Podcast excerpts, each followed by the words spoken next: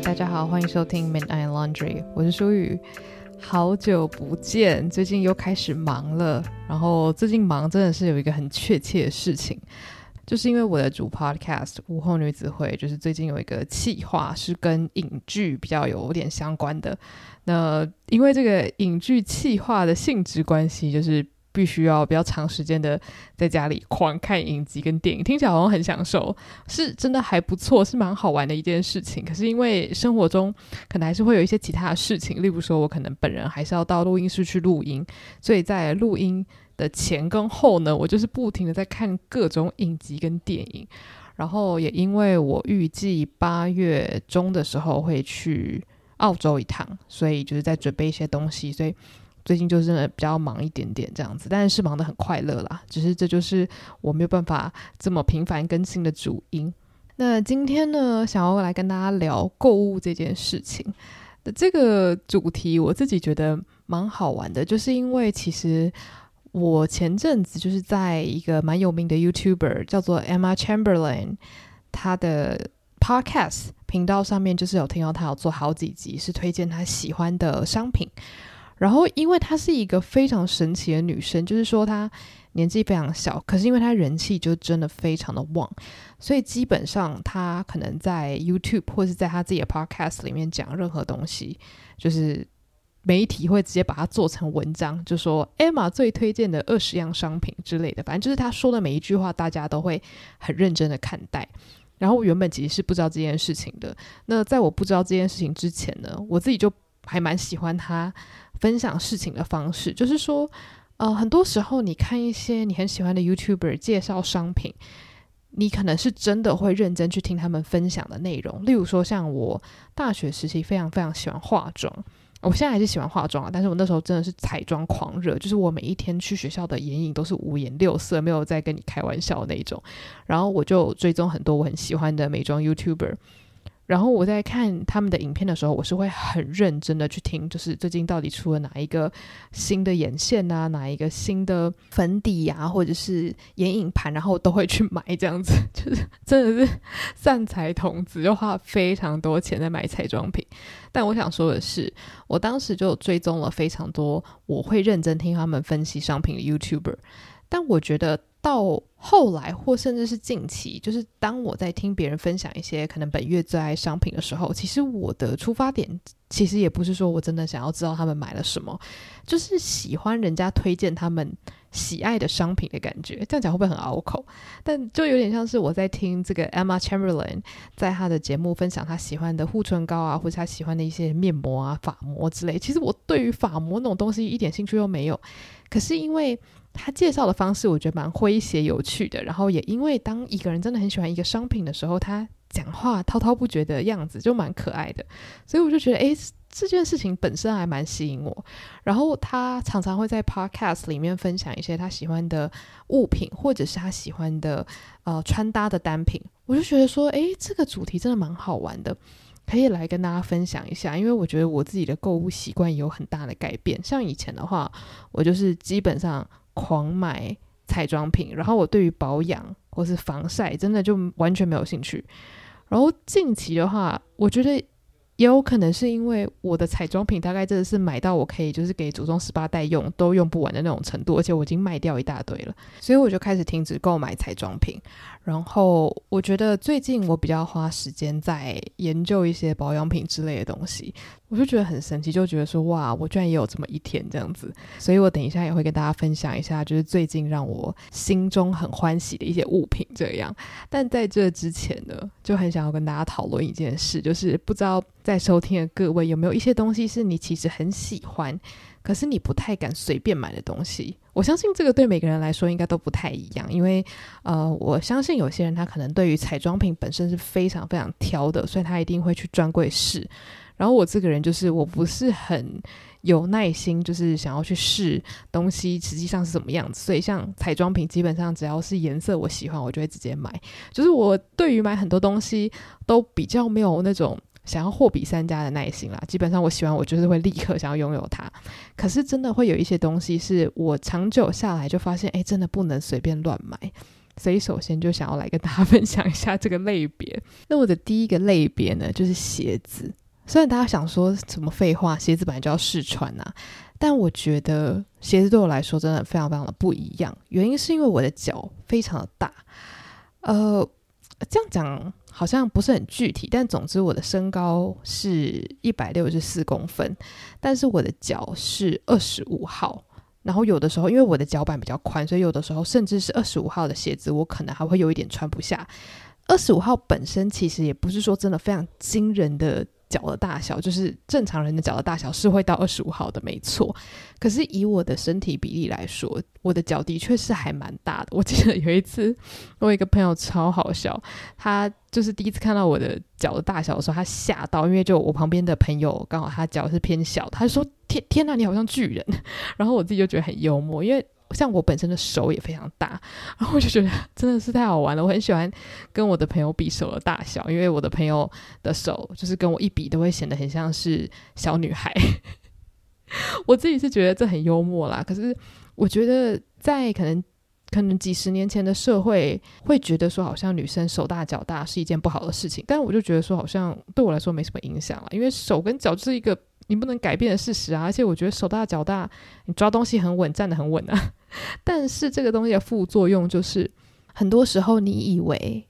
一双鞋你穿得下，但实际上就是发现，诶，其实真的很紧。然后，呃，我觉得长久下来啊，它就会让我有一个非常特殊的超能力，就是我很少会觉得一双鞋子很难穿。但是主要的原因就是因为我已经早就习惯那种穿鞋子不舒服的感觉了，所以之前我朋友就跟我讲说，我对于痛苦的忍受能力就是很奇怪，所以他绝对不会相信我。当我说一双鞋好穿的时候，他就会觉得说要把这个话打八折这样子。像我之前就是有一阵子非常喜欢 Fila 的那个老爹鞋，然后当时我就是去韩国玩，然后我就看到了。一款黑色的老爹鞋，我就好想要，好想要。可是我就问店员，结果他就说：“哎，只有二十四半。”我就说：“没关系，有的时候我是可以穿二十四半的鞋子的。”我就说：“我要买，我要买。”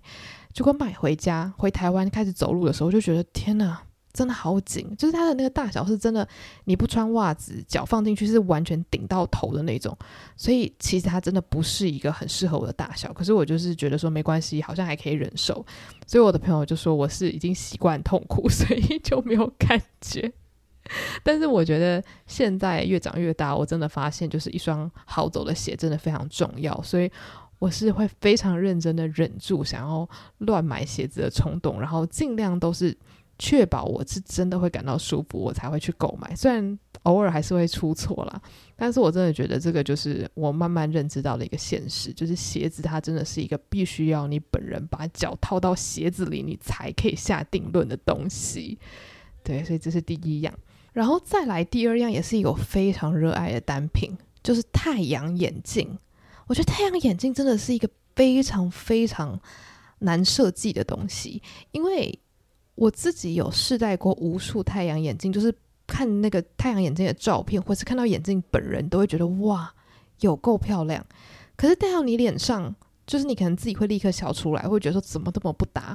那可是戴在模特儿脸上，可能就很适合，或者是你觉得看起来很丑的墨镜，戴到你脸上意外很适合。我就觉得说，眼镜真的是一个好神秘的东西。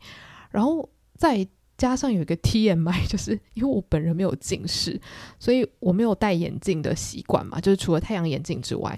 我后来就在想，因为我对眼镜这个东西并不是这么的熟悉，是不是也是因为这样？其实我一直以来都不是很了解我到底比较适合哪一个形状的镜框。就我其实很好奇，就是有戴眼镜的朋友们，是不是其实都很了解自己的脸型或者自己的风格，戴什么镜框会最好看？但是因为我是只有在买太阳眼镜嘛，所以我觉得我一直到现在我都还是有点无法掌握，就是哪些眼镜的形状戴到我脸上一定会好看。而且还有另外一件事情，就是 我觉得我的鼻子的高度不是说特别高，就是我鼻梁没有很挺，可是也没有说非常扁，就是就中间就是很一般的鼻梁。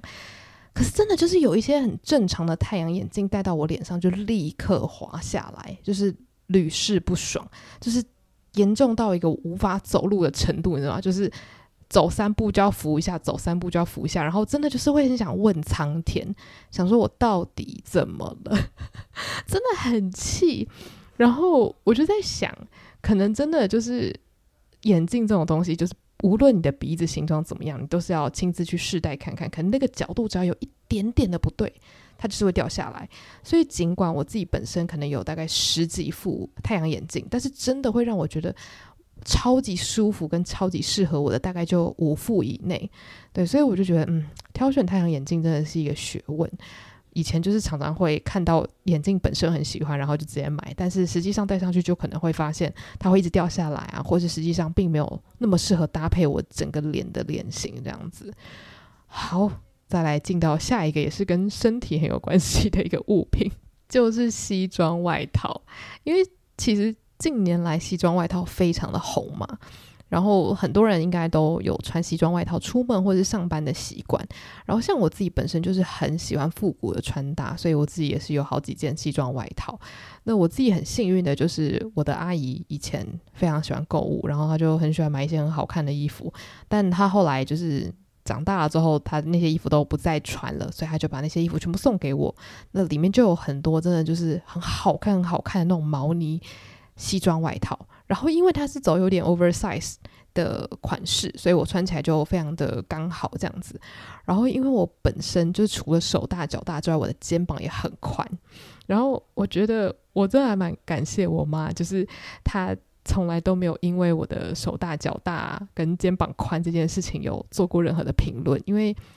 嗯，如果大家有看电视或者是曾经有被评论过的话，就知道其实。除了手大脚大的女生会被人家讲之外，肩膀宽也是一个大家会想要去遮的事情，会觉得说好像肩膀宽就是会联想到什么虎背熊腰啊，会联想到好像太多男性特质啊，什么什么之类。就是在我小时候啦，我还蛮常听到这样子的评语出现在电视上，或是出现在就是街坊邻居会谈论的事情之中，所以。我就觉得说，可是肩膀这种东西又不是你可以改变的，为什么我们要去定义男生女生的肩膀应该要很宽还是很窄呢？对吧？那反正我记得我从小我妈就跟我讲说，哎，你肩膀很宽，你这样穿西装外套会很好看。所以我觉得这真的就是你接受到的讯息会影响你如何看待这个世界。就是今天如果我是先看电视的话，我可能接收到的讯息就是哦。女生要尽量可能穿某一种类型的剪裁，这样子我才可以遮住我的就是超宽的肩膀。这样，可是因为我先接触到是我妈给我的讯息，所以她就让我觉得说，哦，原来宽肩膀的意思代表是可以撑起西装外套跟衬衫吗？好棒棒啊！所以我就一直觉得，诶，肩膀宽没有什么不好。那肩膀窄，我当然也是没感觉，因为不是我自己本身的身形嘛。所以我就觉得说，教育真的很重要，家庭教育真的非常非常的重要。对。呃我我怎么扯到这里？总之，就是因为我自己肩膀很宽，所以我就 发现有些就是特别设计给女生的西装外套，我比较不能穿，就是因为我的肩膀比一般女生再宽一点点嘛，所以有的西装外套真的对我来说是那种穿进去我没办法动的，你知道吗？就是。动起来的话，你会整个人很像那种硬邦邦的娃娃，就是会在那边摇来摇去的。然后我觉得反过来说，又因为 oversize 的西装外套很红，然后现在韩国我觉得他们都就是有一点做的蛮 over 的，就是它真的 over 到就是说，呃，它的那个大小是我这种肩膀的宽度，一穿上去就是真的是刚刚好的 oversize，所以。基本上就是只要肩膀比我再窄一点点的人穿上去，就会看起来超级像穿爸爸外套。然后我记得我之前呃买过一件就是韩国的西装外套，我是真的有吓到，我就觉得说天呐。这个 oversize 我觉得有点太夸张，因为它那个夸张的程度就是它的那个垫肩，如果你今天有背侧背的话，就会很明显知道说那个垫肩不是你的肩膀，就它没办法很好的成为你肩膀的延伸，而是有点快要掉出去的感觉。所以我就觉得说，嗯，因为西装外套最近的设计都比较偏疯狂，所以它也是一个无论你肩膀宽还是窄还是正常，真的都很需要试穿。对，这个就是一个一个给大家的呼吁吧。搞不好大家早就已经在这么做了，我也不知道。但反正就是，我觉得西装外套是一个精密的东西啦，就是它的宽度一定要好好的挑选，才可以达到你心中想要达成的那种效果。就无论你是想要有点慵懒的 oversize，还是你要干练的合身，还是你想要就是紧身有点性感性感的，我觉得它都很需要就是好好的挑选。好，那这个类别的最后一个呢，就是口红。大家会不会想说，你今天就是废话连篇？口红当然要挑啊！但是我跟你讲，我前面就有讲说，我在买化妆品的时候，基本上就是我看到什么颜色我喜欢，我就一定会买。我真的没有在开玩笑。我的口红抽屉里面，基本上红橙黄绿蓝靛紫全部都有，就是连绿色跟蓝色都有的那种。因为我就是觉得说，我化妆，我就是要把我的脸当做一个调色盘。诶，调色盘不对，当做一个画布啦。然后我要用彩妆品在我这张脸的画布上面上色，所以我完全不想要接受，就是很多 YouTuber 可能会说啊，你是黄皮肤还是啊，比如说比较暖啊，比较冷啊，那比较适合哪一种颜色的唇彩？我就觉得说，我不相信，我不要你们这些教条，我什么颜色我都要买。然后像腮红也是一样，就是什么黄色的腮红啊，亮橘色的腮红到紫红色的腮红，我全都买，因为我就是觉得说我什么都要，我什么都想要驾驭这样子。但是我必须要说，我大概就是到这一两年，我才真的知道说，哇，原来大家会去分冷皮暖皮这件事情是是认真的啦。真的就是一个顽劣不堪的人，但是我觉得也因为我这个顽劣不堪的性格，让我挑战了很多神奇的妆容，我觉得很好玩。但是的确，如果我今天要画的是一个非常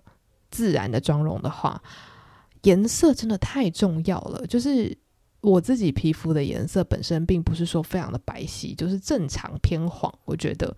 然后我就发现说，当我去上那种很黄的腮红，或者是颜色偏橘的唇彩的时候，真的就是那个气色，你就会觉得，如果我今天没有要画很夸张的眼妆的话，你就是会觉得这张脸这个色调到底是哪里有一点不对不对，就是一种啊。我现在真的知错了，所以我现在就是非常喜欢上那种带一点红调的唇蜜或者是润色护唇膏，就是真的你就会发现有那么一两个颜色真的很适合你的肤色，就是跟你整个人的脸是很搭的，所以你只要上一点点那种颜色，你看起来就会瞬间有精神。所以人真的就是要去经历一遭之后，你才会知道说，哇，原来前辈讲的都是有道理的呢。老师对不起，以前那个美妆 YouTuber 真的都白看。对，但总之就是以上这些就是我自己目前现在，如果我真的要购买的话，我一定会非常认真做功课的一些物品，因为就是真的吃过太多亏了这样子。那接下来就想要跟大家分享一些近期带给我快乐的一些物品。那因为像我前面提到的嘛，我以前就是对保养这件事情就是不屑一顾，就是基本上我会买化妆水或者是一些酸类或者是乳液之类，但是我不会就是很认真去研究说我到底需要什么。基本上我脸就只要不要干裂，我就觉得嗯 OK OK，有把妆卸干净，有洗脸就好了。但是我现在就是非常的着迷使用就是面油这件事情，就是给脸部用的油类，因为我就觉得。我不知道诶、因为使用面油的话，你就是可以用刮痧板好好的去刮你的脸嘛，就有点像是给它稍微按摩一下、排毒一下。我就觉得这件事情对我来讲就是很放松、很快乐，而且真的就是当你年纪到了一定的程度之后，不说我我很老什么的，就是当我过了那个对彩妆非常着迷的那段时间之后，我就突然发现说，其实把皮肤跟你整体的气色养好之后。你在化妆的时候才会事半功倍，但是大学时候的我真的对这件事情没有概念，我就会觉得说化妆品才是一个可以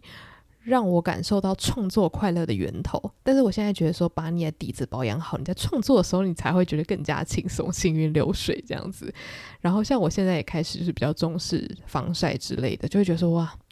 时间真的会改变一个人，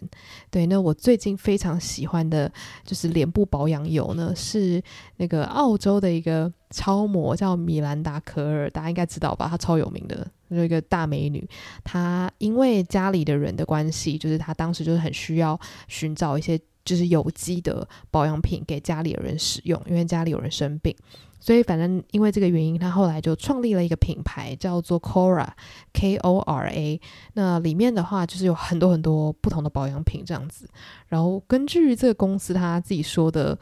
呃理念就是说全部都是纯有机的，然后没有动物实验，而且它的那个化妆水跟一些原料都是有经过那个水晶过滤，就是公司是这样讲的，我本人并没有去公司参观，所以我不能给你打保证。但是我就买了他们的一个就是诺丽果制作的一个黄色的面油。然后我真的很喜欢它的味道，因为它就是闻起来非常舒服，然后很草本，而且它吸收起来就真的还蛮好的。然后上妆之前也完全不会跟我的任何底妆打架，就基本上只要可以做到这几件事情，就可以感让我感到非常的快乐。而且因为它不会让我早上起来脸油油的，你只会觉得。就是脸端端的，就是它又好好的吸收进去，那这件事情就让我非常非常的快乐，所以我每天就很期待可以就是赶快洗完脸，然后把这个面油就是抹在我的全脸。然后另外一个让我很快乐的东西呢是精油，因为精油这个东西它除了是可以在家里熏香之外，另外一种精油是比较可以就是比如说擦在身上啊，当做保养强健身体的那种嘛，就是很多精油它是有它自己的。不同的功效，那像有一间精油的品牌，它叫做露仪，我到时候会把资讯都放在那个 show note 里面。那露仪的精油都是在台湾制造，然后我自己本身非常非常喜欢的一款呢，就是暖玉，然后暖玉就是很温暖的暖，然后玉佩的玉。这个暖玉它基本上就是呃，算是专攻妇科吧。我记得那个网站好像讲说，很多人在就是准备怀孕的时候也会涂，但我当时会买它，纯粹是因为我。高中的时候就是很常有经痛的问题，所以就是任何可以对妇科好的东西，我都会蛮在意的。所以那时候我看到很多人就说擦那个暖浴之后对他们月经就帮助很大，我想说好啊，就死马当活马医试试看。虽然我长大之后经痛的问题比较没有那么严重了，可是我还是很希望可以让月经就是越顺越好这样子。然后真的超神奇，我第一次买了一大罐，然后我就每天都很勤奋的擦。然后就是插在子宫那边，算是一个暖宫油的概念啦。我觉得对我帮助真的是很大。就我当然，我觉得每一个人效果不一样，所以我不会在这边讲说它有什么功效。但我只能说，对我来说，我觉得它给我很大的帮助，而且我觉得它对我整个身体来说是一个很疗愈的存在。哇，我不知道该怎么具体形容，但是总之，它真的让我全身就是活络很多，我只能这样讲。然后它的味道又是那种淡淡的花香，所以是真的非常的棒。我觉得露仪他们家的精油就是功效都分的蛮细的。然后大家如果有兴趣的话，也真的可以上网去看看，因为它有一些是呃那种在冬天擦的，可以让你的那种。就是你擦在脊椎那边，可以让你瞬间觉得比较全身暖和。然后我自己有买，我自己擦了也真的觉得效果很不错。然后我也有买给我爸妈，另外一款是专门擦消化道，所以我就觉得它是一个很棒的保养啦。而且因为是精油嘛，很草本的东西，我觉得不知道为什么对我现在来说，真的比什么东西都还吸引人。所以以上两个油类都是我最近非常爱的。其实我觉得近四到五年。我是非常非常的喜爱，就是购入一些就是身体油之类的东西，但是真的就是这两个是近期让我觉得还蛮惊艳的商品。然后最后一个我想要聊的是卸妆巾，因为呃，其实有在化妆的人就知道，卸妆棉是一个消耗量蛮大的东西嘛。尤其是如果你化浓妆的话，你可能就是必须要用那个卸妆棉，一直沾化妆水，然后卸到那个卸妆棉是完全没有颜色为止，你才会去洗脸嘛。一般来说是这样。可是因为其实你这样子卸下来，每一次都会浪费掉蛮多的卸妆棉，所以我一直以来都有点困扰，就觉得说很想要找到一个方法，可以不要再继续消耗太多的卸妆棉。然后后来我就听到说，哎，好像有这种可以。呃，使用大概一千多次的卸妆棉，然后一开始我找到的那种是它的大小长得跟一般的卸妆棉差不多，只是它是可以重复使用，可以一直洗一直洗的那一种。但是那时候因为好像大缺货，我就想说啊，怎么想买的时候买不到呢？结果要感谢我的好朋友，他就跟我说，诶，他有看到有一个地方有在开团购，然后就是在团购美国的一个品牌叫做 Makeup Eraser，就是化妆橡皮擦 这个品牌的卸妆巾。然后我想说啊，卸妆巾我真的没听过这个东西，然后我就上网去看了一些国外的 YouTuber 做的评论这样子，然后我就发现，诶，它真的还蛮神奇的，就是卸妆巾的话。它的大小有点像是一般毛巾的可能四分之一或者六分之一吧，它有不同的大小。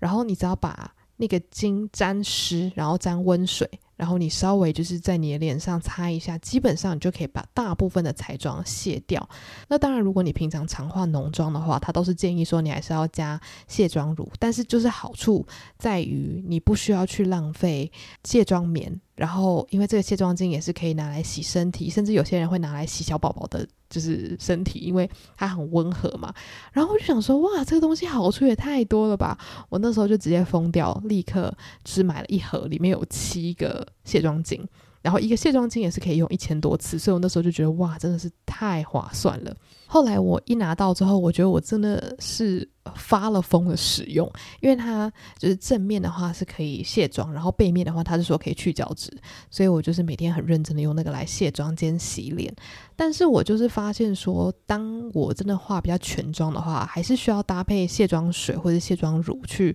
卸，会比较好一点点。虽然它本身主打是讲说，只要你沾水就可以卸掉全部的彩妆。可是我就是要跟大家讲一下，就如果你有要考虑买这个卸妆巾的话，不要全信，因为很多彩妆它真的是没有办法确保说用卸妆巾就可以百分之百的卸掉。那很多人的皮肤问题也有可能是因为彩妆一直没有卸干净而造成的嘛。所以我觉得最安全的方式还是，如果你平常都是超级淡妆，你可以先用卸妆巾卸卸看。但是我自己如果保险一点的话，是可以在卸妆的步骤的最后，可能用卸妆乳就是擦全脸，然后再用卸妆巾卸掉，我觉得会是比较好的选择。因为我觉得皮肤这种东西就不要开玩笑。那像我自己，因为买了卸妆巾之后，我原本的卸妆棉还有半盒还没有用完，所以我自己现在的步骤就是，我会用卸妆巾在洗澡的时候把几乎百分之九十八点八的彩妆全部卸掉，然后最后我会用我仅剩的化妆棉，就是用一点点，然后来确认一下有没有残留的彩妆。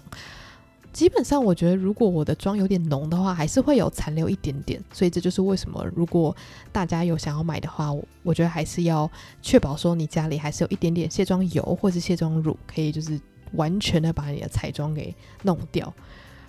我现在突然想说，哇，这个不是一个美妆频道，我花这么多时间讲这个东西。对吗？但反正我就是觉得购物这件事情，呃，适当的去做的话，真的会让生活很愉快啦。因为我觉得我现在就是会把钱花在真的可以让我的生活变得更有品质的地方上面。因为像以前的话，我觉得彩妆很多时候是求一种刺激嘛，就是明明你已经有，例如说五支。粉红色的唇膏了，可是你看到别人说这一支更滑顺，这一支的那个雾面更优秀的时候，你就会觉得说我没有它不行。